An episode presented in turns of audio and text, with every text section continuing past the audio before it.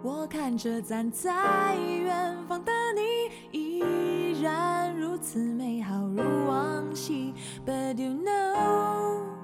有些话就是不能明说。Hello，大家好，欢迎收听《啊是猫咪啊》，这是一档由两个爱猫咪更爱人类的气理从文科生发起的，在故事里找猫咪的播客。我们致力于挖掘宝藏人物，探索人性的幽微，以及研究一切奇妙人事物之间的连接。呃，今天的，我是难得录节目有一点点紧张的老于，通常我是非常 chill 的。啊，具体为什么紧张呢？你们马上就会知道了。大家好，今天呢，我是第一次早上八点起来录播课，还特意六点半起床洗了个头的小吴。哎呦，这真是对本期节目莫大的尊重。啊，真的，嗯，是对我们来宾的尊重。众所周知，我们是专业社恐二十年，宁可不要播放量，也绝对不能鼓起勇气串台的两位 introvert。是的，啊，但是今天女主播是为爱作揖。Extrovert 对，没有错。不过我们总算是第一步踏出了舒适圈啊，成功邀请到了本台的第一位嘉宾，所以现在还是有一点点紧张的。不过要先给大家打一个预防针，我们做访谈就是纯纯纯纯的零经验。如果做的有不好的地方，真的希望我们的嘉宾和听众能够谅解一下，谢谢。嗯，对，就是我们节目一直以来都是就咱们两个人吧，感觉是没有办法插入第三个人，个人风格真的很强，对，是的。然后平时就感觉是心电感应交流比较多，对就特别害怕嘉宾来了会被我们的这个莫名其妙的 flow 打乱思路。对，所以今天的嘉宾女士，希望你可以积极的使用一下你的脑电波。嗯，呃，大家或许还记得我们在第一次遇见花香的那刻节目发出去之后啊，大胆的联系了邓一涵导演，然后答应大家约导演做一期专访。嗯所以就是，Here we go。这段时间我们终于约到了。对，这段时间就陆陆续续的微博上面就接收到了各种的催促，是的，大家就问我们是不是节目又割了。其实这次真的就不能怪我们，就是歌王遇到了歌王。对，实实在在的是约了小半年。嗯，然后我这个人就属于脸皮很薄，一般来说一两次没约到我就直接原地装死了。还好我脸皮比较厚啦。今天非常荣幸能够邀请到第一次遇见花香的那可的导演邓英涵，鼓掌。嗨，大家好。那 Angel，你现在来简单跟大家介绍一下自己吧，然后可以说一下今天的你是什么样子的。嗯，好，就是很开心收到呃老于跟小吴的邀请，然后来到啊是猫咪呀、呃，我是邓一涵导演，然后也可以叫我 Angel。嗯那我最近的感觉，今天的感觉是，呃，我是备受爱护的，然后就是希望可以把这个爱护传给大家。爱护是什么？来自 extrovert 的爱护吗？都 都都很多，主要是老于一个人爱护两个，真的是不容易。关爱 introverts。对，其实我当时真的是没有想到你答应的那么爽快。呃，我其实很愿意跟大家聊天啊、分享什么的，可是也是就是会也是 introvert 的一个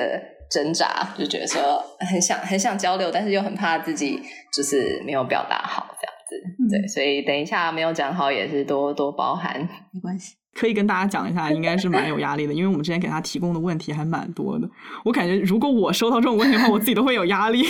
对，我们今天早上说，如果我收到了的话，大概就是不想回答或者不会回答。我觉得我们多包容吧，对。哦，对，我记得老于他之前说，在看你的网站的时候，然后看到下面的那一行 “be friends”，哦，是怎么说来着？Reach out, contact and be friends，呃，是不是？是是有的，对，我觉得他很 friendly，因为刚联系上你的时候，我也很紧张啊。然后我就在想，第一次邀请嘉宾，我就邀请到导演本人，这真的好吗？我真的行吗？呃，然后我就在个人 web 看到你的那句话嘛，然后我就长舒一口气，心想没事没事。虽然我不会做主持人，但是交朋友还是会的，所以没什么没什么太大问题。嗯，可以的。就社交牛逼症本人。还行还行。刚才我在录制之前，刚刚好刷到了社交媒体上面看到花香入选了 Frameline 旧金山国际同志电影展，所以想说一定要好好祝福你一下。谢谢谢谢。如果是有在旧金山的听众，六月份的时候可以去支持一下。嗯嗯。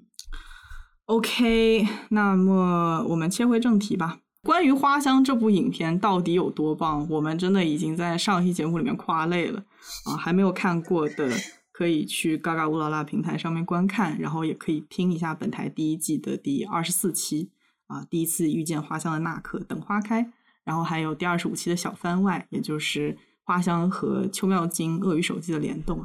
先给大家介绍一下，今天这期节目大概会分成四个部分。首先，我们会与呃 Angel 对于第一次遇见花香那刻的剧情进行一些讨论，主要是围绕着第一季的结局以及对第二季的展望嘛。在第二个环节呢，我们想要了解一下 Angel 作为花香的创作者你的故事和你的想法。然后，鉴于六月份是 Pride Month，是同志骄傲月，所以我们在第三个环节呢，想要讨论一下东亚女同性恋这个东亚性少数吧这个群体。最后的最后，我们对导演有一个小小的 Q&A section。会有一个我个人认为还蛮有意思的问题，希望大家一定要听到最后。就是到了今天了，还是要劝大家听到最后，是吗？是的，我们都有来宾了耶，怎么可能不听到最后？是的呢。当然，第一个问题啊，我觉得一定是大家最好奇的问题，就是目前花香第二部的创作到了一个什么样的程度呢？大概什么时候能跟大家见面？嗯，第一题就好难哦。嗯。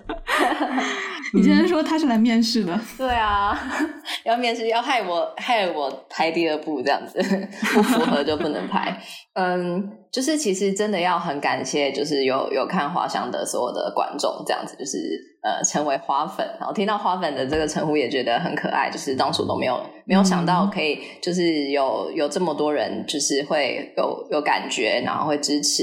然后讨论这样子，所以。其实真的没有想到，在在写花香，然后拍出来的时候，会会有第二季啦。嗯，收到这就是大家很热烈的讨论的时候，就是期待跟压力是同时来的，会想说，好像可以把这个故事继续说下去。可是并不是原本准备好的事情，所以要要怎么说，要说什么，也是呃一直一直在一直在想这样子。目前就是有的我们有在准备当中，然后嗯。什么时候被看到？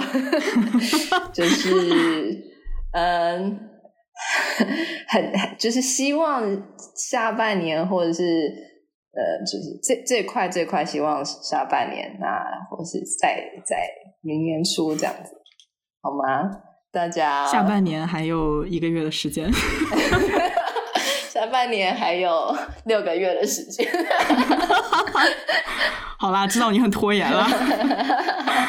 跟我们一样，每次都是哦，下个月，然后半年了，对，那就等到三十一号了，一定要等到三十一号才行。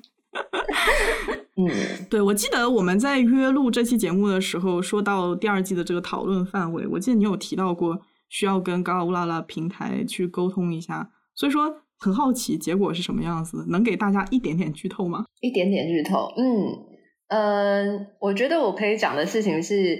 因为第一季的结尾其实是还蛮开放式的，然后嗯，有些人喜欢，有些人不喜欢，但总之它就是不太设限于于第二季的方向啦。然后我相信大家看到花香会会有感觉，应该也是还蛮能够做一些连接，就是可能会遇到一些相似的情况。或是实际上像是移民跟婷婷的人，也就是在在我们可能是我们自己的投射，或是我们身边这样。那我我自己在想第二季的时候，就会觉得，呃，有那么多个婷婷跟移民在真实的世界里面，然后大家每个人做的决定都都不一样，然后会面临到的问题就是很多很多种。那我我已经把华商第一季拍出来了，然后让大家看到这个故事中的伊米跟婷婷。然后我觉得这个故事继续说的话，那嗯，我会觉得他们就是现实生活中可能有一个版本是他们就就又又再放弃了一次，然后也许就各自当陌生人，然后是让这个遗憾又变成呃下一个遗憾这样子。但呃，我我觉得既然我们要把它。拍摄出来，然后我们要让大家的眼睛还有心思继续的投射在这个戏剧上的话，他们是需要去勇敢面对彼此的。所以我觉得，呃，就是我能说的方向，就是他们第一季可能拖到了第六集，他们才终于敢好好的面对彼此，然后说出压抑了十五年的话。那第二季的话，就是。就是我就要逼他们，也在逼我自己，好好的面对需要面对的事情，这样子，对吧？然后也就是更更勇敢一点，这样，对吧？不只是婷婷，移民也移民也需要。嗯，婷婷已经很勇敢了，真的，婷婷勇敢到让让让大家很心疼，真的真的，我最后一句哭死啊，Oh my god！嗯，刚刚说到这个结局，其实，在我们的意料之中哦，这个答案待会儿也会展开更加详细的讨论。嗯，然后第一部我们看到它是由六个 episode 嘛，每一个十五分钟组成的连续剧。然后想问，第二部也是这样类似的形式吗？还是说我们会看到一个更长的电影，或者是单集的时间更加长的连续剧？嗯，整体上还是是就是影集，就是一集一集的方式，这样它不会是电影这样。然后，但长度的话，会努力再多多一点，嗯，这样。太好了，一集十分十五分钟真的是太短了，所以是有意设计的吗？其中五分钟还是片尾曲？嗯，没有啊，自己觉得歌很好听，没没想到大家看到会那么生气。以后我们知道了。没有，是很好听。嗯其实，对啊与其说生气，应该就是说时间太短，你一口气看到最后，你可能就看了十分钟，我就哇，太意犹未尽了。嗯，对，那我们说到第一部的结局啊，我们两个半年前看完之后是呃，刚才也说为这个剧集做了一期播客嘛。然后基于我们的理解，第一季其实是讲了一个相当完整的故事。就像你刚才说的，我们其实之前也是有一个问题想要问你，就是说在写的时候，他到底有没有想到第二季这个事情？嗯，所以我们在这里先给大家总结一下我们在呃上一期节目里面我们两个对第一季这个整个故事的理解啊，以免大家没有听过。钟婷婷和她的学姐江怡敏在高中时期有过暧昧的情愫，但是因为各种各样的社会现实以及个人的原因啊，这样的感情并没有被挑明过。后来以敏结婚生子，而婷婷也交往了数个男朋友、女朋友，但是她依然无法完全接受自己的性取向。原本这两个人是没有交集的，却因为一次高中同学的婚礼再次见面，而这一次见面呢，又唤醒了彼此之间的情愫。嗯，在节目中，我们的观点是，这个相隔十五年的见面和他们感情的重新唤醒，给了两个人一次机会，让他们重新直面青少年时期的感情，让他们能够有机会一起去探究一个李敏这么多年来无法承认，然后婷婷也无法释怀的问题，就是他们曾经有没有相爱过。嗯，我们认为这个答案是非常重要的，因为它是两个人无法解开的心结。这个答案是婷婷自卑、她自我厌恶的症结所在，然后也是移民平淡生活里的一根刺。那如果不去承认这段感情，他们就没有办法完成这个迟到了十五年的自我认同和自我接纳。我们很想知道导演对我们的解读有什么看法？我我插一句，就是在我们的解读里面，第一季其实最大的一个问题不是在于他们有没有在一起，而是在于他们有没有办法去给出这个问题的答案。嗯就是在我们看来，第一季它是关于回忆和重塑回忆的一个故事。从心理学来讲，每个人的回忆之所以能够形成一个叙述，总是在啊、你事后去反思、去回想的时候它形成的。它并不是你只要经历过了，你就会有那个回忆。而你这个回忆的叙述到底是如何形成的，这跟你后来的感触啊，和你后来所处的环境，和你后来遇见的人，又是有很多的关系。所以说，这是我们对第一季的理解。对，嗯，我我我觉得理解的很好啦，就是我我没有想要去 做什么澄清或什么，而且就是我我自己在看到很多大家的就是一些呃评论啊，或是观感的讨论，我都会我都看得蛮开心的。然后有一些不见得是很直接的呼应到最一开始我想要写的、我想要表达的，然后我觉得这些都很正常。应该讲说，我看待移民跟婷婷，其实不只是移民他不承认过去的东西，其实嗯我觉得在成长阶段，所有在过去回忆的事情，我们都没有办法在那个当下知道全貌，就是事情就是发生了，然后就是经过我们做了一些做了或是没做一些事情，这样说的话，都不是可以很完整的，呃，像刚刚小吴说的，就是被叙述、被描述，很完整的去归纳出来，然后都。都需要时间，嗯所以像我自己在写花香的时候，也会有一个我的脉络，然后真正拍摄出来了，看到的就是看到大家评论的时候，我也是那样子的观众，只是看待大家怎么样去想他们的关系是什么，然后为什么会嗯重逢，真正要解决的问题是什么。嗯所以，对啊，我自己都是 很喜欢 看到这些讨论，然后也不觉得有任何东西是不对的，这样子。对，嗯，第一季的结局嘛，导演就给了一个开放式的结局。虽然说两个人确实是见面了，也确实是互相坦白了心事，但是结尾是留在了移敏的那一句，呃，我真的很喜欢你，可是，可是，对，可是，啊，如果说第一季呢，它整个六集是为了让学姐说出那前面半句，我真的很喜欢你啊，那我觉得第二季它是不是就要回答后半句，这个可是是什么？啊，你说，我有一事相问，这个可是是不是为了第二季后加的？真真的不是，这大家误会了，就是其实人家根本就不想埋这个坑。对我，我觉得你给两位女主角也是给观众留了一个开放性的问题，就是我们在确认了这种感情以后，如何接受这样的一种身份？第二步，我们都可以想象两个人哪怕是承认相爱这个事实之后的巨大的阻力吧。尤其是以敏，她的处境，我觉得是尤其艰难。她有家庭，有孩子，然后我们播客里面也说，就是她的整个经济能力、事业。年龄、女性的这个身份，都会成为她和婷婷继续发展下去的阻力吧。嗯我想问导演，认为在以敏的这个情况之下，她义无反顾的和婷婷在一起，是你认为是正确的决定吗？之前我们也说，学姐从来都不知道自己想要什么，但是她真的知道了之后，她能够承担这个代价吗？就我觉得，我个人觉得这个问题其实挺难回答的，就是就还是觉得你给自己第二季埋了一个天大的坑。嗯，没错，就是真的很难。然后我觉得，就是我就说，既然我已经做了这个开头了，我已经。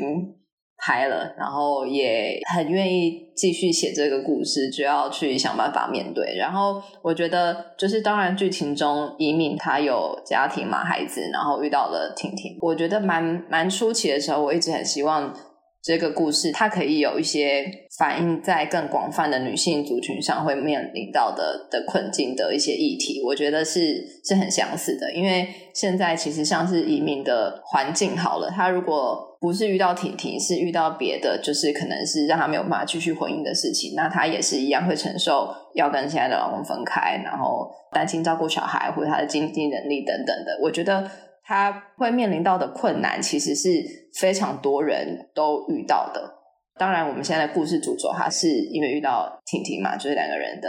呃情感的这个关系，就算很困难，但是我们。不要绕过它，然后我们还是想要先知道说自己想要的东西是什么。我们能不能把那个挣扎的那个过程描述出来？因为就像其实第一季一整个剧情，也可以从一个很批评的角度去觉得说，哦，他出轨，或者是他在婚姻中然后还变心这样子等等的这种很批判式的角度。可是。如果从伊敏跟婷婷他们之间对彼此的重要性啊，他真的想要去解，就是一个同理这个角色的方式来看待这个故事，来欣赏他们之间的关系的话，就不会有单那一层的的评价，然后比较能够去欣赏这个故事想要讲的东西。这样，所以我觉得呃，第二季也是相似的，就是会去呈现移民遇到的困难跟他跟挣扎。那我会希望就是观众是可以去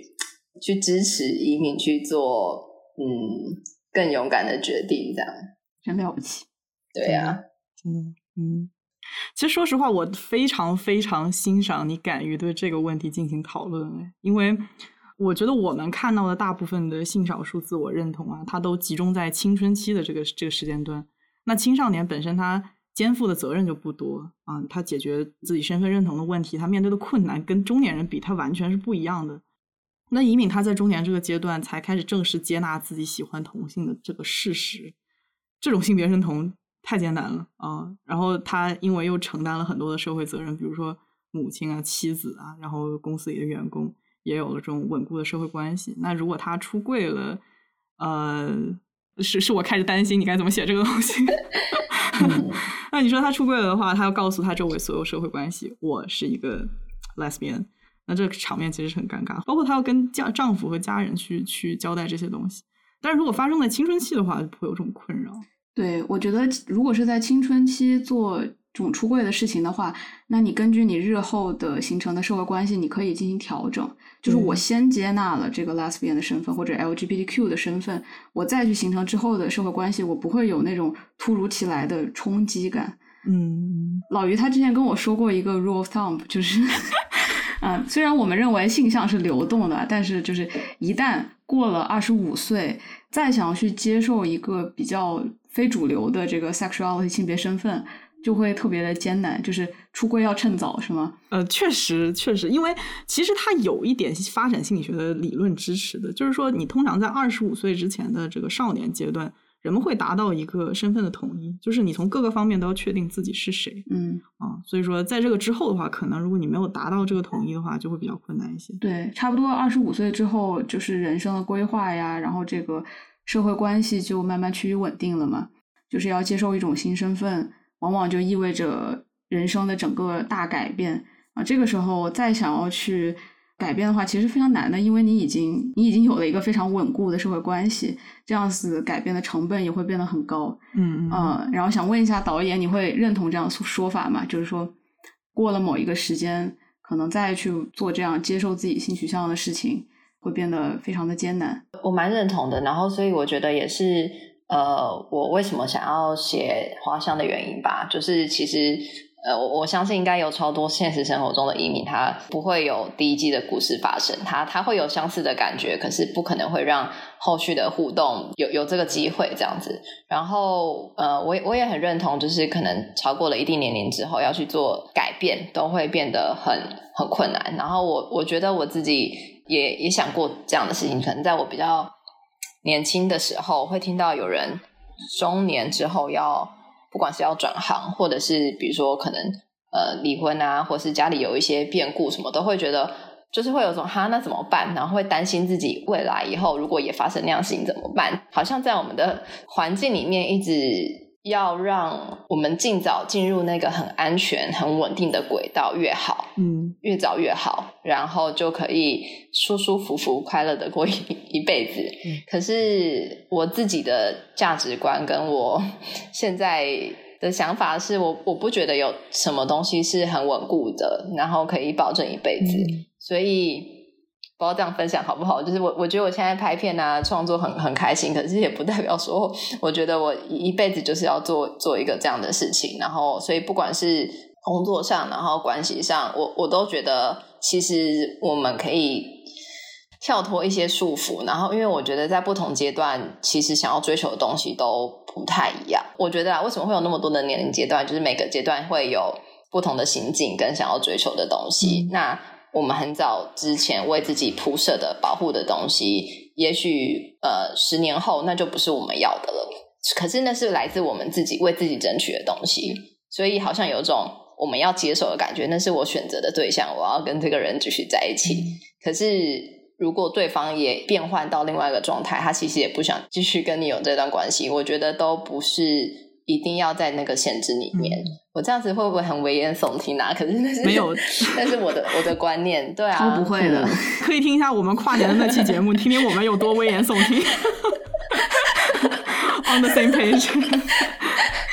没有，对我我觉得就是这是一个非常现代的问题吧，就是我们要如何接受已经没有一个非常稳定的。任何的格局，包括人生的一个规划，你永远都是在改变的。就对于现代人来说，你改变的速度要比上一辈的人要快很多。对。然后我觉得在这样的一个环境之下，大环境之下，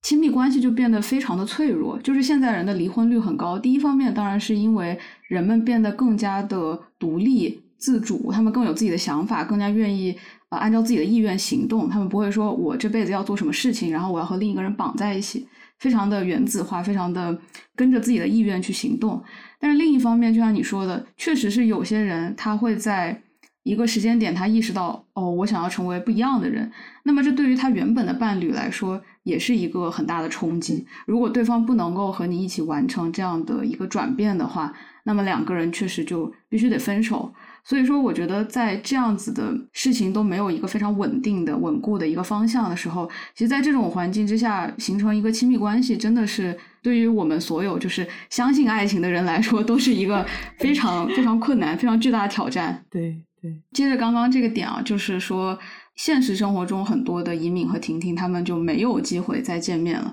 然后是在这部剧里面，他们被给了这么一个机会。然后呢？我觉得这个是故事一直让我觉得非常神奇的点，就是每一个故事它好像都带来了一种超越生活的小奇迹啊！我说它是小奇迹呢，是因为这样的见面虽然说它的几率非常的小，但是它是完全有可能发生的，或者是它每天都有可能在发生，只是没有人会把它表达出来。然后就是导演给了婷婷和尹敏这样一次重聚的机会，我们觉得已经非常难得了。对，嗯，但是我觉得对于两个人物，你一定是有就是非常多的爱，然后非常多的祝福。我就想要知道你有多大程度的意愿啊、想要努力的、尽力的给他们一个好的结局。天哪，这这这这个问题好难哦！你的意思是说，嗯，第一季吗？还是第二季？第二季就是接下来第二季哦，嗯，哎，等一下，我想插一句就是说，我觉得第一季 从这个主题出发的话，你会发现它结局已经除了那个可是以外啊，他已经给了他一个好的结局了。所以说，呃，对，就是在第二季的话，你有没有想过，就是想让他们在一起这样的？呃，我我我我我觉得会会想让他们在一起啦，但是要要想让他们怎么样走到在一起，跟在一起之后，其实也不是一个结局嘛，就是在一起其实是一个开始，会有在一起之后要遇到的问题这样。然后好像很多观众会想要撒糖，就是希望可以看到更多开心一点啊、甜蜜的东西。我觉得那个一定就是嗯会会出现的。然后也会 会出现的。哎，我是一直啊挖坑给自己跳。呃 看样子还没写。呃，但但是也也也是要蛮现实啦，因为因为我觉得就是《花香》这部片，它还是在一个蛮写实的基调去去呈现这样子。嗯嗯，其实我们看到的大部分有关性少数的故事，都是以悲剧结尾的嘛。就基本上没有看到什么非常开心的那种大团圆结局。这一方面也确实是社会现实的写照，就是我们看到很多年轻的性少数他们在观看了这个影片之后潸然泪下。但是我有时候觉得，他们看完了这些东西之后，也会产生一种非常胆怯的心态，就更加害怕直面自己的身份。所以说我刚才听到导演他说第二季会逼迫。这个角色们勇敢起来，然后我觉得是非常开心的，就是要树立一个积极的一个形象嘛，然后一个榜样。对，嗯，因为我我们之前也说过，对于这个结局，我们有包括第二季的发展，我们有一百个理由去合理化他们的这种悲剧收场，但是能不能穿越这一百个悲剧的原因，然后我们去找到一个更加有希望的路啊、呃，去找到一个方法去捍卫他们自己的爱情。呃，我有时候觉得。影视作品的创作者，包括小说的创作者，他们应该去承担一部分这样的责任，去看到一些更加好的、一些更加可以去值得学习的榜样，而不是一一味的在书写更加符合现实状态的悲剧。因为现实，包括社会现实，它都是有待被改变的。对，嗯，然后我就想问，作为创作者，你自己会觉得有时候有这样的义务吗？会给出？这个义务是在创作一个符合现实的故事之余，给出一个稍微高于现实的结局，展现一种榜样的力量。呃，我我是这样子想的，就是其实像可能性少数的这个主题的，我们看过的戏剧，真的呃蛮多都是比较沉重一点，或者是悲伤的呃剧情也好，或是结局。然后我自己也比较喜欢看到更开心一点的。嗯，更正面一点的的东西。然后我我觉得花香就是有在有在拿捏这一件事情，就会希望说他他当然是两个人之间有遗憾嘛，然后没有办法很呃顺遂的互相得到想要的东西，可是又不希望呈现的太沉重这样子。然后所以我觉得呃，可能第一季不管是篇幅或者剧情上没有办法。就是还可以做的更完整的地方，然后会在第二季，然后以及整体而言，我自己会想要做的创作，与其说是责任，它就是一种，就是我我自己也会被那样的东西给给吸引吧，就是我也想要做出这样的东西，然后我也觉得，就是我自己也是广大的影视作品当中的观众，嗯、只是我看别人的作品，我也自己在做创作，所以我也会希望，嗯，是符合我自己喜欢的这个，就比较正向啊，然后可以。跳脱现实，因为现实它就已经存在了，我们没有办法离开现实。可是影视作品可以带我们到比较多不一样的地方，这样真的是很勤奋。我觉得就是有的时候你只是书写现实的话，那是有偷懒的嫌疑。我觉得，对对，我觉得我一直觉得是这个样子。你要找到一个穿越现实的办法，其实需要动一些脑筋的。聪明又勤奋，嗯，很棒。想问一下导演，你觉得你自己是？悲观主义者嘛？就是对于你来说，你是比较偏乐观的人，还是比较悲观的人？我觉得我偏乐观诶。哦，嗯，机长，耶，啊，真了不起！我我是一个悲观主义者，但是我会觉得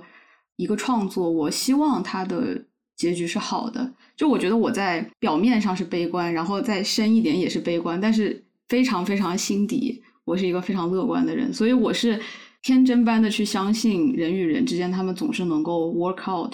他们通过个人的力量能够去达成一个 好的结局，我非常相信人人性深处的这种善良、勇敢，然后这些非常正面的品质。嗯，翻译成人话呢，意思就是说，他呢就是一个骂骂咧咧的创作的人。虽然很多时候创作让他非常的痛苦，但是他还是很喜欢做这件事情，以一种悲观的心态开始，但是以乐观的心态结束。不是我，我是觉得，就是对于创作里面的人物来说，我有时候也会觉得，哎，就是都已经这样子了，还是就是老老实实的悲剧收尾，放弃了，躺了。对，就是我觉得创作者本身你不能去放弃对于一个。呃，幸福的结局的一个希望。如果创作者本身放弃了的话，主角是没有那个力量的。他的力量很大程度上是来自于创作者本身。已经不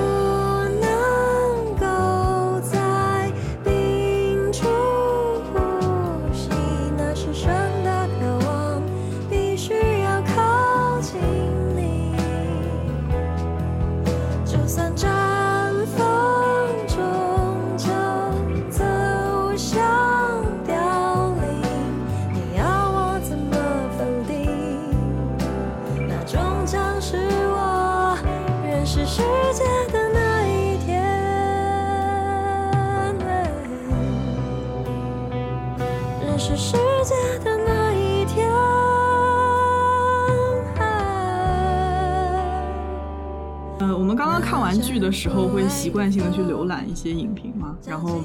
发现太多人对花香有共鸣，太多人在分享自己的故事，真的是非常少见有这种引起观众想要分享自己经历的欲望的影片了。所以想问你，一开始有料到影片会引起这么多人的共鸣吗？呃，完全没有，就是对，完全没有，嗯竟然完全没有。呃嗯，真的完全没有吗？这呃，应该讲说我没有，我没有，嗯，想象到大家会那么愿愿意分享自己的故事。嗯就是我可以想象说会有一些相似的经历这样子，但是就是我自己会去看嘛，嗯然后也会有一些人可能更更愿意，或是更仔细的，是用私讯的方式，然后跟我讲他们遇到的人啊，这样然后遇到的情况，我都会觉得就是很开心啦，就是就是愿意分享之外，然后好像也有一些人因此去化解了一些放在那边的结跟疙瘩。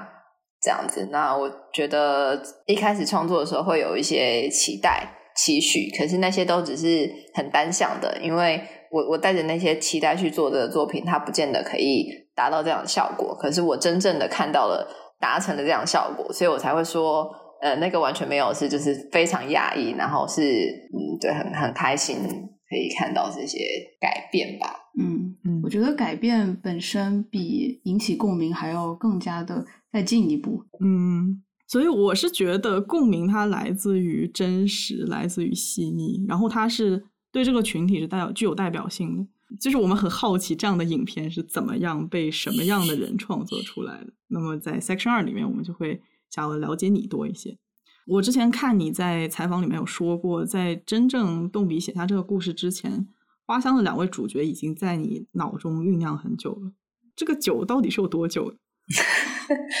嗯，我觉得这就是因为，因为他他们就是跨越学生时代嘛，然后到成年，然后我现在其实也是跟他们相似的年纪，这样子，就是现实生活中，所以嗯基本上就是从自己学生时代看身边的人，然后自己的经验，就是这样的人物一直在那边经历着成长的过程，这样。那当然，第一季里面中间的成长过程是被跳掉的，然后也是因为找到了方式去说，他其实就只要去做这两个时代的连接就好，中间就是各自的成长这样。所以我觉得，嗯，故事里面的背景就是已经有同志的婚礼会发生了嘛。那这样子的其实社会变化是还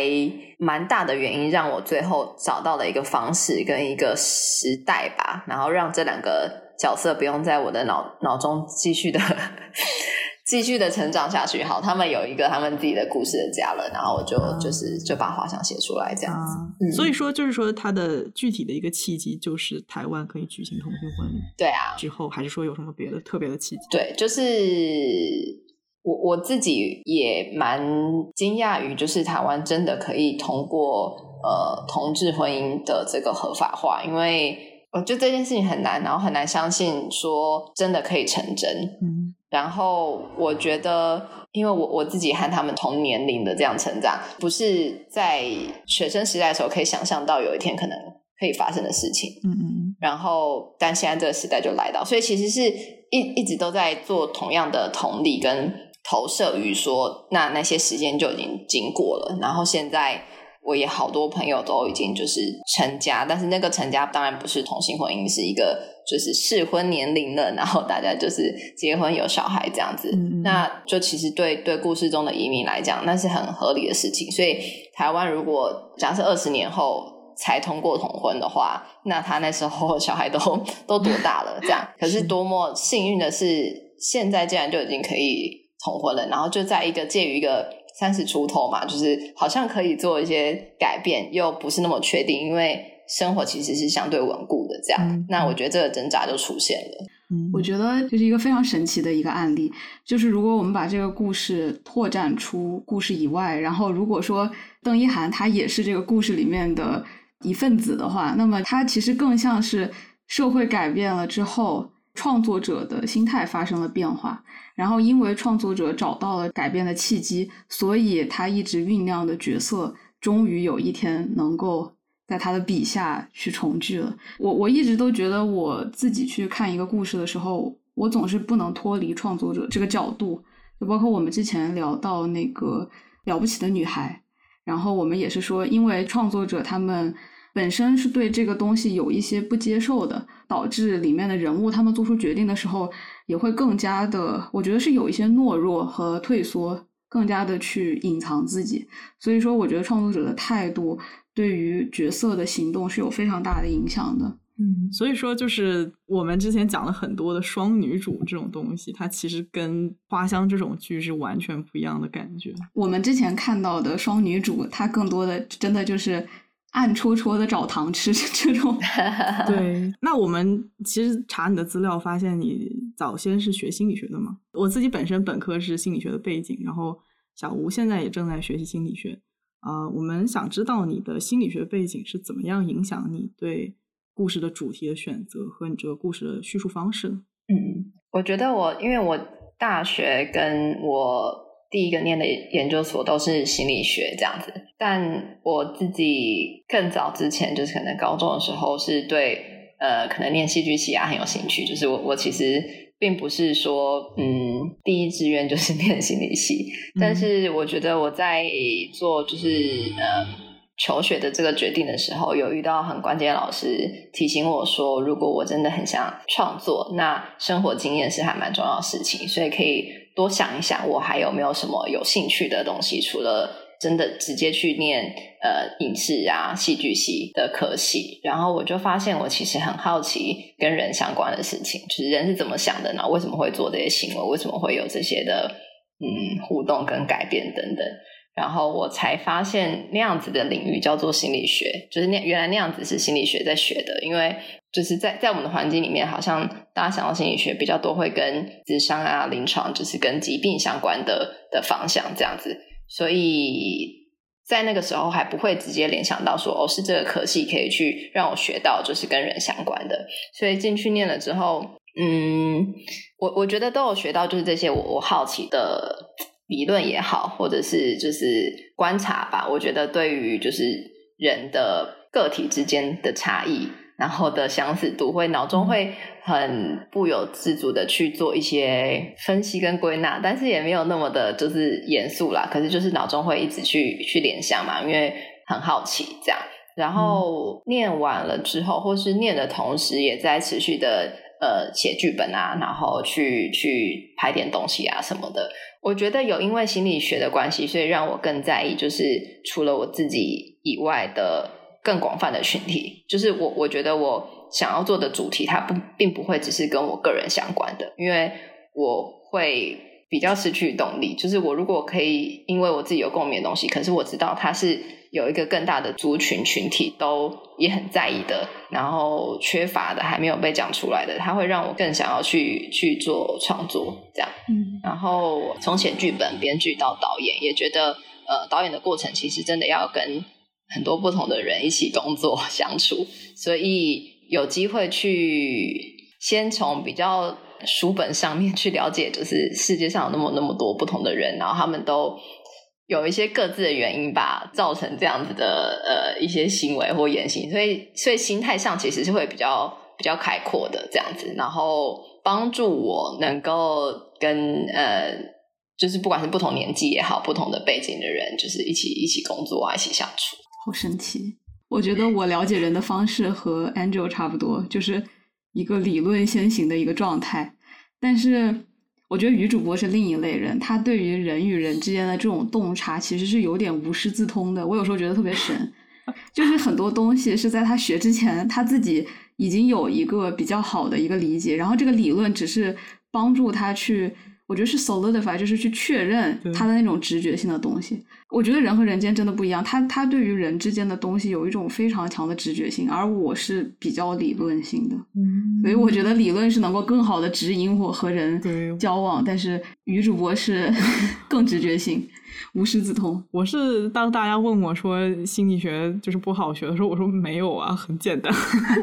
真的就挺简单无。师自通，因为我在学的时候，我觉得我我在看到那些理论的时候，我觉得他在解释我之前有过的很多想法。我觉得哦，原来是这个，原来是原真的有一个理论存在，对，还挺神奇的。嗯。导演会有这样的感觉吗？我觉得我好像更常会去用用理论或是学到的东西去解释一些行为，我本人 我们是一样的，对不是？就是，但是我我会很怕去去框架人，因为我会觉得人太复杂了。就是我们能学到的性格、人格 （personality） 的理论那么那么多种，然后你你要套在一个人身上套那么那么多种，都没有办法说的很完整跟透彻，所以我不会想要去嗯用那样子的方式去去认识人。就是我其实认识人的过程是很很靠感觉的，可是我觉得心理学可以去帮助我理解一些行为吧。一些行为，就是对对对，是这个样子。对，我觉得比较是行为层面，我不想去用心理学去定义人，然后归类这样，我我都嗯，我不喜欢做这样的事情。对这点我很认同。对我一直觉得心理学和故事它本身都是对人的研究，但是心理学它因为这些传统啊，以及 这一路发展下来的趋势吧，心理学慢慢演变成了对人的一种科学研究。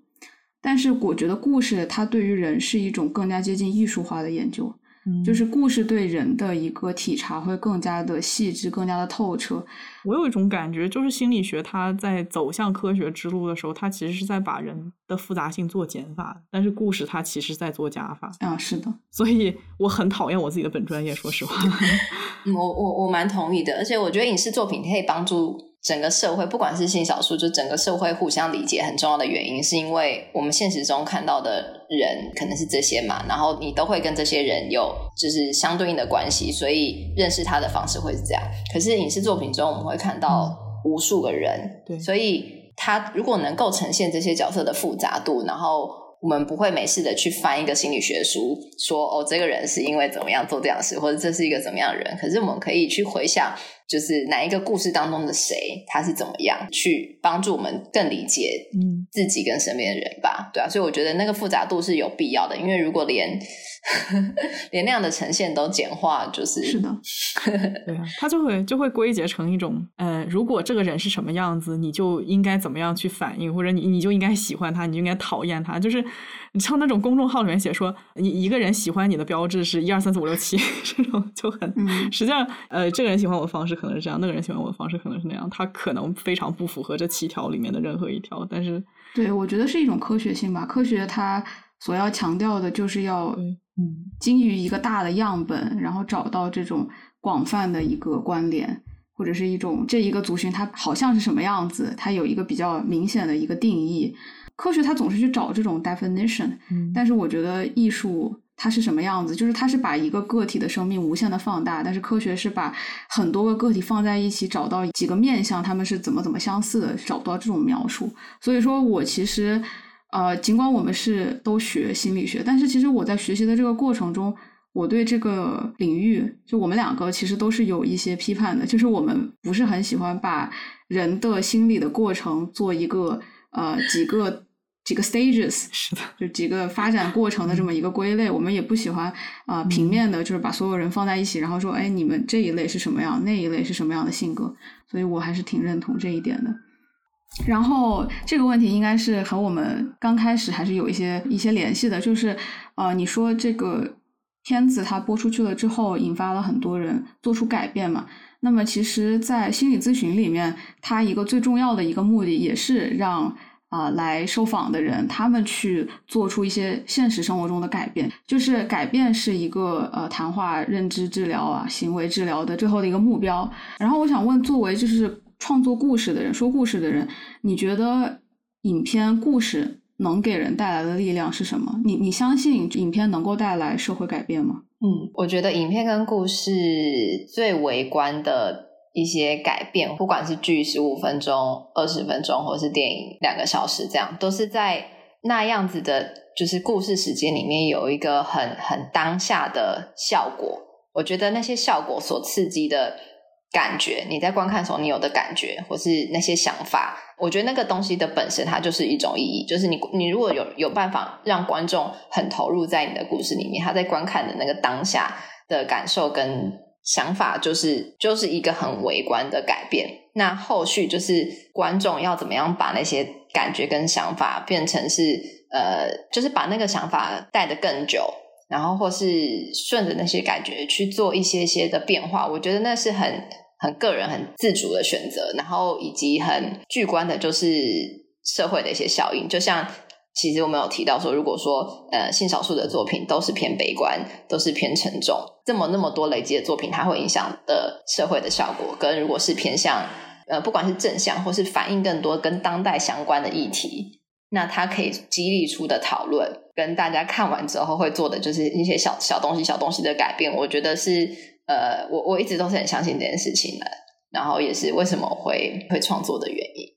嗯，对学习心理学的时候，有没有任何一个瞬间觉得自己会想要做一个咨询师啊，或者是这样子的工作？还是你一直都非常的相信，我就是要去做一个戏剧创作者、导演？呃，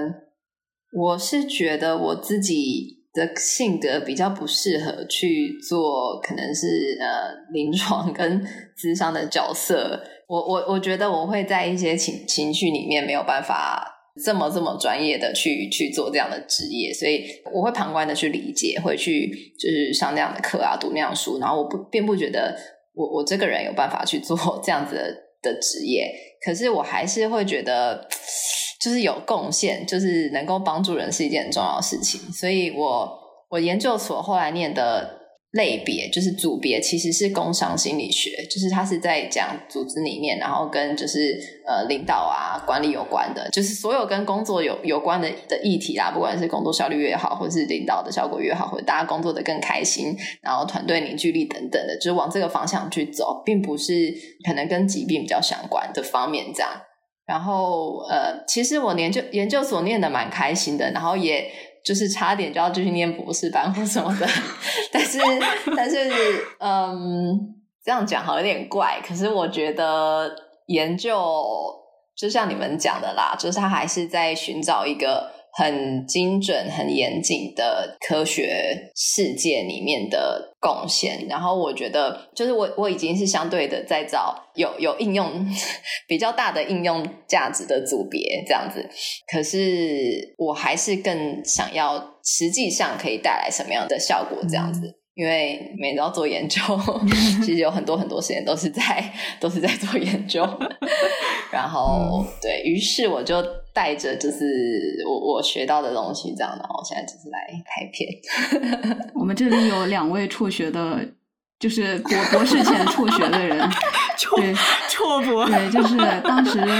对，如果你没有放弃，就是接下去读博的话，我们就看不到花香的故事了。然后就是女主播在和我认识的时候呢，她其实是一个非常笃定的要去读博的一个状态。我都已经发了五篇 paper 了，对，大概是这样的一个状态，就是一直在搞研究，虽然也搞得没有那么的开心了，但是就本来是这样，就顺着读上去了，但是。一开始让我们不断的去沟通的这么一个契机，也是因为戏剧的原因，也是因为故事的原因。以前有人问我喜欢电影啊还是小说，我会觉得就故事它体现在各个地方嘛，它可能是一个艺术展览，可能是呃一张专辑也有故事性，就是我非常喜欢故事这个更加抽象的这么一个东西。对，嗯，好奇。所以有帮到你管理剧组吗？嗯，我觉得有，而且因为我我我其实还是跟我就是呃研究所的，就是老老师啊同学都有有联系。然后我前阵子有被邀请去，就从从导演的这个角色来讨论领导这样子。然后因为那样子的契机，所以我就是 回过头来想说，哎，我到底做了什么领导？我到底做了什么事？然后觉得说，哎，好，好像潜在当中还是有啦，这样子。所以我觉得。我觉得应该是有帮助。然后我觉得，其实学心理学会发现，我们都在一个已经知道，就是我们都在研究一些已经知道的事情，可是我们去找一个方式去解释它。对，所以并不是创造出新的事情。对，但是就是要先理解事情，我们才能知道说，呃，比如说理解问题嘛，那问题要怎么解决？可是其实，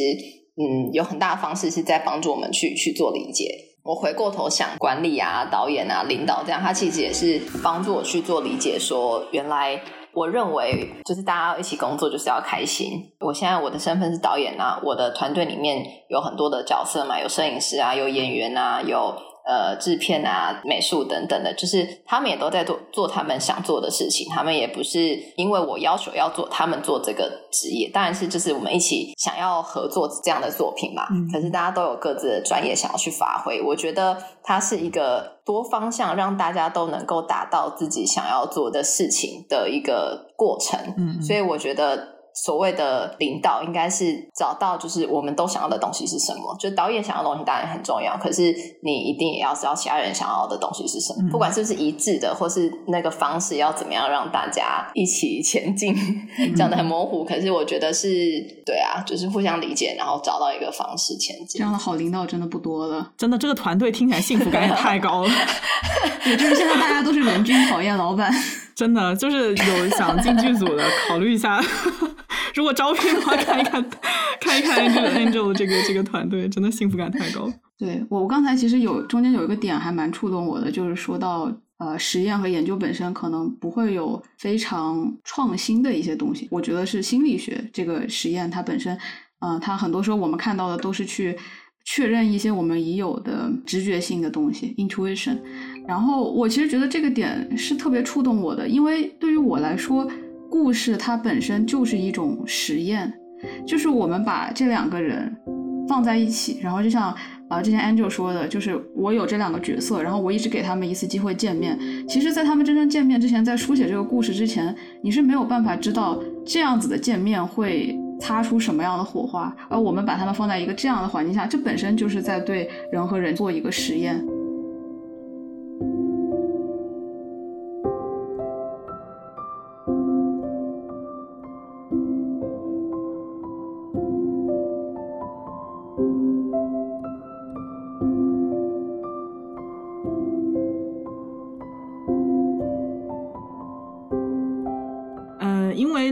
是 Pride Month，是同志骄傲月嘛，所以我们也想在这个特殊的月份跟 Angel 讨论一下亚洲同性恋这个非常特别的群体。在花香之前，我觉得很多观众心中的最佳女同性恋片还是以欧美那边的为主。这么多年来，中国的观众一直都在期待一个真正的亚洲女同性恋爱情故事。那么我们就等到了花香。那在写花香的时候，我想问你有没有留意过亚洲同性恋这个群体的特殊之处？尤其是你在中美两地都居住过，那你眼中的这个亚洲同性恋，特别是女同性恋，它跟欧美的相比有什么不同吗？嗯，我其实并不会很很有意识的去要去去凸显这个差别，但是因为自己的成长过程就是就是在台湾嘛，就是在亚洲，所以呃，然后移民跟婷婷也是，所以他们会有经历的过程啊，然后社会环境就是亚洲的这个世界会有的。然后我觉得感受还蛮深刻，是就是三月的时候，我到英国伦敦去参加 BFI Flair 这个影展。就是我还蛮讶异，观众有一半以上其实都是西方人，这样我原本以为会，以为还会是在伦敦的亚洲人去看这样，所以就有呃外国的观众，就是也是看完影片之后就跟我说，他们好喜欢看到就是不同于西方他们很常见的同志的影片这样子，然后我觉得。嗯，也没有做太多的讨论，说那这样的差别在哪里，不同在哪里？可是我自己的想法会是这样的角色跟文化背景下会产生的故事吧。呃，就是因为我们看到的移民，他就是一个。蛮标准的，就是很受到这些传统的观念去影响，然后他明明又被女生所所吸引，可是如果像移民这样的角色，他在国外的养养育的情况下，他可能就不是这样，就是或是他也许就有一些机会去做更放胆的事情，即使他还是不敢承认、不敢面对自己，他就不会一直把自己都关在很安全的地方，所以我会觉得他是跟故事还蛮贴合的。长在一起，这样，嗯，跟欧美相比，也是我在美国就是念书居住过之后，去看到他们，就是我我没有办法去参与他们成长的过程，可是会看到。他们长大之后，我真正相处的人，就比如说学校的同学啊，或老师，其实公开出柜的人都非常多。然后 课堂里面也有，就是直接就是在讨论 queer 的课程这样子，所以就是很很开放的一个环境吧。然后我会觉得，如果可以在那样的环境多待一点点，呃，我我虽然是就是台湾长大的，可是也许也可以去反映出在欧美那样的文化底下那样子的性少数的族群他们会有的故事。哎，这个就是让我想到我之前读的一本美国同性恋生活的这个非虚构作品，叫做《掩饰》，不知道导演读过没有？没有读过可以推荐一下。嗯，叫 Covering，它的这个英文名，作者是耶鲁大学的一个法学院教授，呃，也是一个日裔美国人，所以说他的这个家庭是在日本啊，然后他出生是在日本，他出生应该是在美国吧，但是他美美国国籍，他叫吉野贤治。然后，同时他也是一名公开出柜的男同性恋。这本书呢，它其实是讲了很多，就是司法系统里面对同性恋的对待，但是也是一个半自传性的一个东西，讲到了很多他自己在美国求学的时候，特别是在一个精英大学求学的时候，呃，身为一个呃男同性恋，他的这个经历。然后我觉得书里面很有意思的是，他把美国社会对于美国主流社会啊，对于同性恋的态度，主要分为了三个阶段。第一个是矫正，第二个是呃，第二个是冒充，然后第三个是掩饰。那矫正呢，指的就是呃，把同性恋视为异端，这个是第一阶段，需要通过药物啊或者这种电击的疗法，让他们变得正常。比如说，呃，有一个是在诊疗室里面让男性想象和一个同性之间的这种亲密关系，同时呢，再给他们进行这种电击的刺激。几个行为疗法之后呢，就对象会慢慢的把这种同性的欲望和电击这种伤害和恶心的感觉就联系在一起。那这是在第一个阶段，其实非常残忍。呃，第二三个阶段呢，都是在同性恋已经合法了之后。啊，第二个是冒充，它其实，在合法的早期，就是说，尽管这个时候它并不违法，但是呢，如果一个人一个同性恋，他要去维持正常的社会生活，啊，他就必须得冒充为是异性恋，啊，就比如说之前美国他参军的时候呢，就是同性的军人必须隐藏自己的性取向，他才能够去参军。然后第三个阶段是掩饰，那到这个阶段，它更像是近十年。它的一个状态，就是说，哎，这个时候出柜，它其实已经挺普遍了，人们也不会介意我自己这个性少数的倾向和身份被大家知道。但是在公开的场合呢，他们依然不会去过度的声张自己的这个性取向，更不会很明显的表现出自己对于同性的爱慕。按照作者的话，他说就是一个你可以是这个样子，你也接受了自己是这个样子，但你绝不会炫耀自己是这个样子。我们可以看到很多。异性的情侣，他们可能很很大胆的，是吧？就是在公开的场合，他们就可以去，呃，丝毫没有这种掩饰的去不遮掩的去表露自己的爱意，但是他们就不会这个样子，就是所以说他会觉得这个是嗯，美国那边是这三个阶段。然后我们之前说，就是台湾前几年已经正式通过了这种合法化嘛，我就想问，就你自己的观察，你觉得性少数群体对自己的身份的态度，现在主要集中在是哪一个阶段？第二、第三个阶段，还是说你觉得有什么不一样的观察？我觉得好难哦，但是，嗯。我我觉得我要先承认一件事情，就是拍摄花香之后，让我有很多的机会去参与，就是可能跟性少数相关的呃活动啊，或是运动也好。然后在那之前，就是我也是一个支持者，可是实际上能够参与的程度，并不是说那么的高。然后不是不关心，只是并没有那么积极吧。这样子可能是在刚好在平均，因为我有遇过超级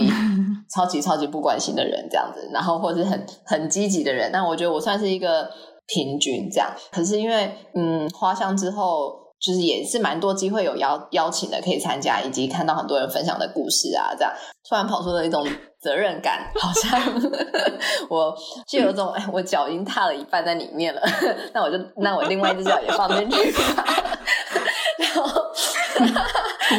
然后，所以，所以，我觉得还是很难真的去归类说他们目前就是不同的性少数的的群体在什么样的阶段这样。可是我蛮确认的事情是，台湾真的是很很友善跟很开放的一个一个环境，所以我觉得在逐步的走向更能够呃公开吗？然后可以接纳自己，然后我觉得更更像是可以找到一种平衡，就是也许不见得是一定在各个场合。都要很明白的表示自己的呃认同啊，但是就是底底线应该是不会有更多的伤害，对，然后伤害不管是就是明确的那种霸凌，或者是间接的歧视等等的，我觉得应该是我觉得是有慢慢的变少的，嗯这样。那另外一个我有听到或是观察到的东西，好像是因为那个同性婚姻合法了，所以会有一些。原本可能很关切或很支持人会觉得哦，已经已经达成了这样的任务了，所以结束了，同志运动已经结束了，我们不需要再做 其他的努力。这样，可是其实明明就还有很多，因为如果从这个延伸的话，跨国的婚姻还没有合法嘛，就在台湾，然后或者是一些生殖上同性的伴侣要怎么样有。彼此的小孩啊，就是这些，还有很多实际要遇到的问题，其实都还没有。那更不用说社会的改变，其实是很长期的时间，并不是你今天通过，然后大家就彼此相处和乐这样子。对，其实也就是说，同性婚姻合法，它只是第一步。对啊，对，然后就是会怕社会有一个观感是哦，已经做完了，所以没事了这样子。对，所以现在会有责任感。有有有，站在了第一线，真的是 太不容易了。站在第一线。导演导演今天的感觉就是，其实我也不是很想写第二季，但是没有办法，一只脚已经踏进去了，第一季都写完了，然后现在就写一下，然后这个事情也是一一只脚已经走进了这个运动。哦，那其实我是想问一下，嗯，你过去的创作也是一直围绕着性少数这个群体嘛？然后包括最近的一部这个《玫瑰色的裙》也是，呃，围绕着向往女装、女性装扮的高中男生展开的。那我想知道，啊，那在未来怎么说呢？就是你更想要探索性少数群体当中这个不同的身份，还是说更聚焦于其中某一类？嗯。我觉得我并没有特别的去去设限，或者是一个明确的目标，说我就是要写这样子的身份，或是我就是只聚焦在某一类等等的。然后我都是还蛮以呃。故事跟我有感觉的的方向来走，所以像呃玫瑰色的裙，当时也也不是说哦，我就是要写一个向往女性装扮的高中生。当时的创作契机是因为看到嗯台湾有所高中，就是板桥高中，他们自己发起了男学生穿裙子的运动，然后就是很单纯的去支持这样子的性平的。一个议题这样，然后就就有一些呃家长团体啊，或者是一些政治人物的批评，这样，所以才会看到那个新闻。然后我就觉得它其实一个很很当代的现象，嗯，然后跟就是很很久以前，就是台湾有一个有一个小男生叫叶永志，然后他是在学校一直长期的受到受到霸凌，这样，然后最后嗯在学校不幸的身亡。我就觉得呃台湾经过了二十年会有这样子社会改变，是还蛮。蛮令人佩服的吧，因为它并不是一个人一个时间所带来的改变，这样，然后那时候就会很想要，因为这样子的感动，然后去创作一个作品，嗯，然后后来就就是写出了《玫瑰色的裙》这样的的故事。嗯，所以呃，我对我接下来还是会以就是嗯，我我有感觉的的作品去去发想跟发展这样，然后也是也是会有一些就是可能呃不不见得是我写的剧本，可是是别人创作的剧本，就是我也是有感觉的，所以我有兴趣去当当导演这样，然后也是跟呃性少数群体相关的主题。嗯，可以透露吗？呃，可呃可可以啊，因为近近近近期要拍摄了，这样子，对，所以会在会在台湾拍摄，然后会是呃两个男生的故事，哦，然后会、啊会比较呃好玩。然后有就是冒险啊、公路的一些元素啊，这样子。哦，对，当然情感上跟一些互动上，就是也是我可能就比较擅长做一些细腻啊、跟心动的感觉有关的是啦的的方向，这样，所以那些东西还是会有的。对，嗯，嗯，然后我们把这个问题留在了这个地方，就是就是女主播她看完了之后，主要是她不是我，她就是想说，就是导演怎么可以这么会，是不是？你要不自己来说？就是其实不是我自己一个人的感觉，很多人都觉得你怎么会这么懂 亲密戏是吗？亲密戏、亲密戏也好，细腻的感情戏也好，怎么就这么懂？嗯，有感觉就会懂，有感觉、嗯没有啊？就是你看，因为就是也不是我一个人拍成的嘛，演员也是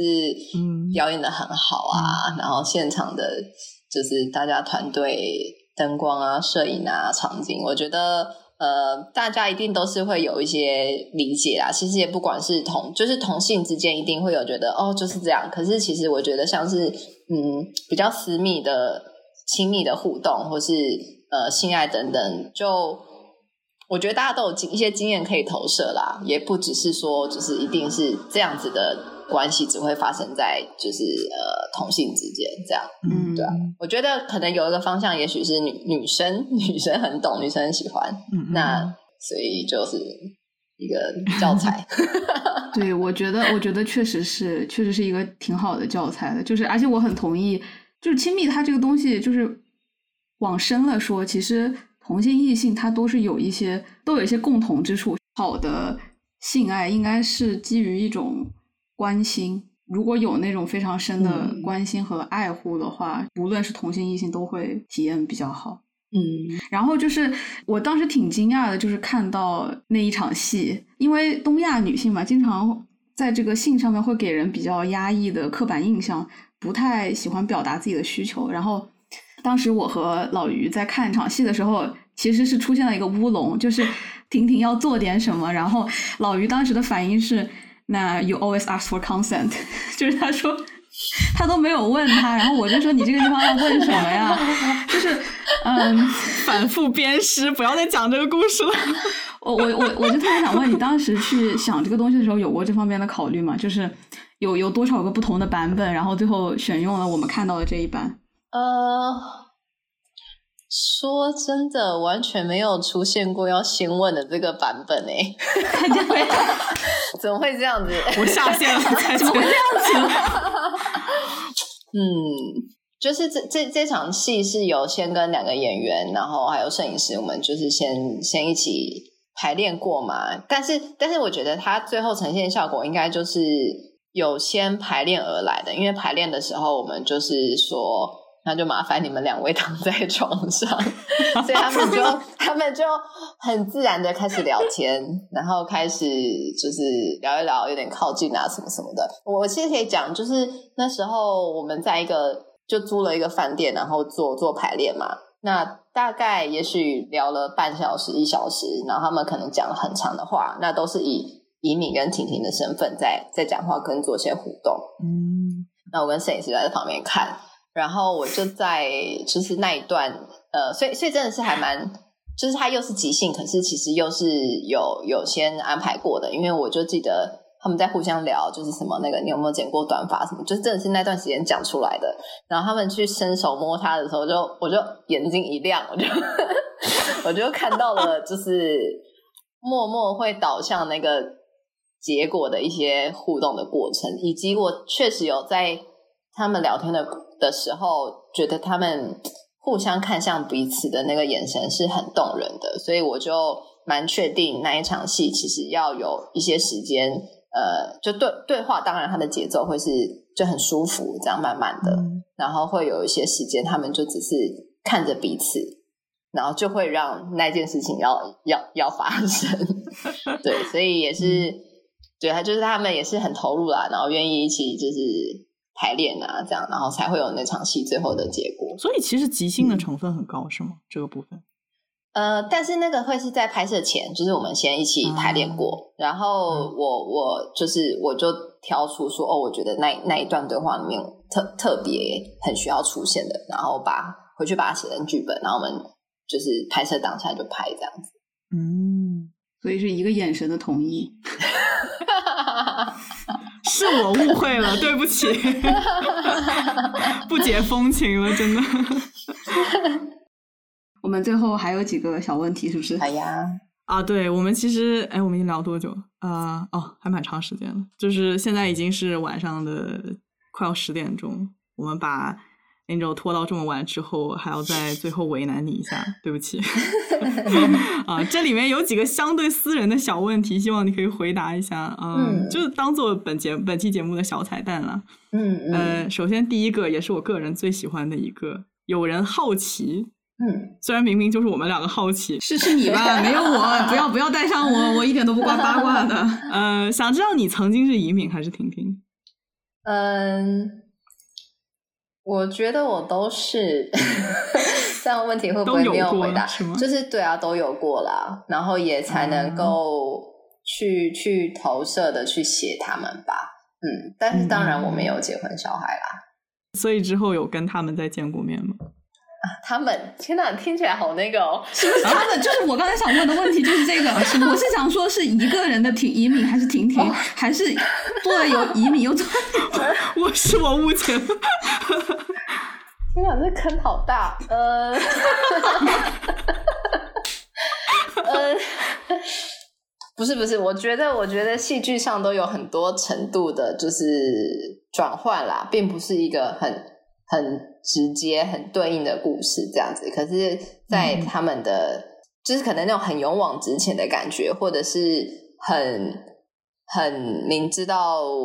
心里面自己还没有处理好，所以在当下做了一些很后悔的事，后回想才起来才会很后悔的状态。我觉得就是我是想讲这个啦，然后实际的那些事件其实并不是说真的发生了，像 婷婷跟移民、嗯没有那么戏剧化对对对对对对对对，破坏大家的幻想。那如果导演有机会和年轻的自己对话，中学时期的自己会想说点什么？不一定是关于移民和婷婷的。嗯嗯嗯，天哪！我我刚刚脑中突然跑出一句话，但是我不是刻意的要跑出那一句话的，嗯然后我讲出来，你们可能会想笑。啊，你说那句话是没关系，不是你的错，还是什么 “it's it's not your fault” 这种感觉，还是哪种没关系？嗯，就是对啊，就是就是觉得没关系。然后我觉得小就是小时候，不管是移民或婷婷，或是各个状态都，就现在是会更更理解不同的处境的的情况。然后我觉得就是要对当下说没关系，可是真实可能发生过的对话，其实对方讲的话真的是会真的会带一辈子，就是到到现在都还记得这样子。然后不会不会像故事中那么重的说你很恶心这样，可是呃，的确会有就是想起来好像还有嗯，就是哎被刺到一下，可是又又又又又可以一笑置之的一些一些话这样，所以。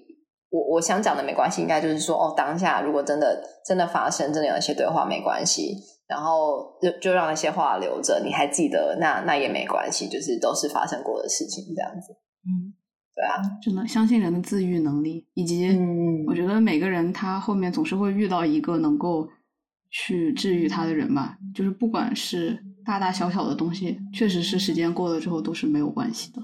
嗯呃，那最后一个问题呢，就是对于在剧中找到自己的观众们，你有什么对他们想说的吗？嗯，就是很谢谢，很谢谢他们，就是可以有有共鸣，然后呃，就就像我前面讲的，其实没有想到，就是可以引起还蛮多的观众的共鸣 的同理，我已经快要不知道自己在讲什么了。但是就是会觉得说，呃，虽然刚刚有提到有些人有因此做一些改变，或者是呃。带来改变是一件很重要的事情，可是我觉得这些都都没关系。就 是就是，我觉得呃，如果有一些感感觉，你就只是想到了以前的某个人，或者想到了以前的自己，我觉得有这些感觉都都都很好。然后希望呃那些感觉是嗯，不能说是很舒服，可是是会带来一些感感激的吧，这样。那如果说还在消化的过程，或者是呃想要做点什么，想要去联系，然后没有一些方式还不确定，都都没关系。这样我觉得是时间还很长，就是我也还在写第二季嘛，所以所以我们就是呃，就大家都是继续努力，然后好好的就是快乐的过生活，这样。然后然后应该是说，嗯，我觉得这些消化的过程。真的还是要让自己就是可以呃好好的过完这一辈子，就是我觉得人生是是自己的啦，还是要找到面对自己的方式，这样子。嗯，我刚才听到没有关系的时候，就是不知道为什么就突然之间脑海中也蹦出来了一个声音，但是是这个东西的完全的反面。就是我在脑海中想到了一个非常 dramatic，就那种咆哮式的，就是 一个人对另一个人怒吼说：“你真的就要带着这样的愧疚过一辈子吗？”但是我觉得这可能就是没关系的反面了，就是。可是，可是对我来讲，对我来讲，其实就是有这样的情绪或宣泄出来也都没关系耶，因为我我很就是有些人可能会去。克制自己，不要去做这样子的批评，或者是有这样的情情绪。可是我觉得那也是很正常的。然后有的话，就是但不要伤害人啊，不要伤害自己，不要伤害人。可是就是宣泄出来，然后呃，不要去后悔或是责备自己的宣泄，我觉得也很重要。嗯，对啊，对啊，其实就是我这两，就是你你说的这句话，是我这两年在做的事情，就是你要告诉回到过去的一些。事件当中，你大脑回到过去一些事件当中，然后告诉你自己，就是没有那么重要了。其实 是你经历过的所有事情都会成为你成长过程当中的，就是你变成另变变成现在这个样子的一种养料。但是就是不要过分的责怪自己。呢，我就想到说，就是有有听过呃一句话是，爱情最后能够留下来就是回忆。然后我觉得这句话其实还蛮能够套用在各种的关系里面。其实一鸣跟婷婷他们最后会留下的就是就是回忆嘛，不管他们最后有没有和解或什么东西，可是回忆这件事情是无法被被被删除的这样子。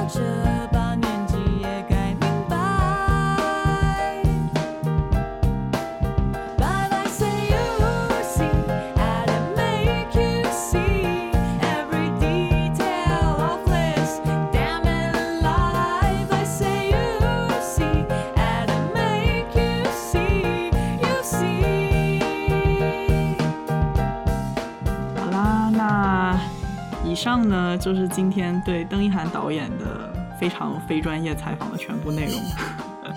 再次感谢 Angel 今天跟我们录制这一期节目，然后希望花香的第二季可以再次收获好成绩，我们一定会支持你。谢谢谢谢。嗯，如果有机会的话，还是希望能够再次把你请到节目里。就是脸皮还是很厚，脸皮还是很厚。希望你不要经过这次之后就不愿意来了。不会不会。